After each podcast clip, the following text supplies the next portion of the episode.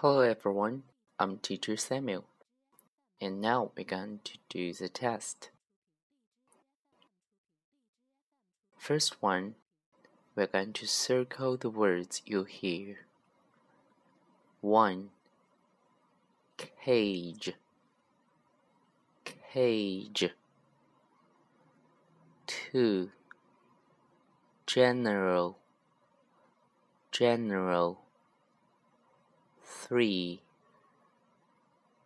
day day four play play five thick thick six rise rise seven raise raise eight bring bring nine rain rain ten broom broom eleven. Room room. Twelve. School school. Thirteen. Mother mother. Fourteen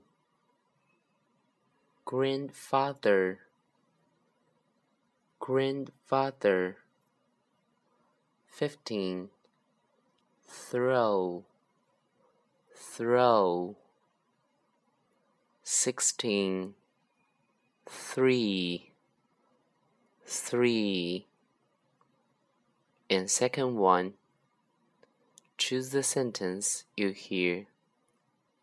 One who is your best friend? Who is your best friend? 2. Is he short? Is he short? 3. My family name is White. My family name is White. 4. Where is she going? Where is she going? 5. I'm going to the supermarket. I'm going to the supermarket. 6. Today is Wednesday. Today is Wednesday. That's all.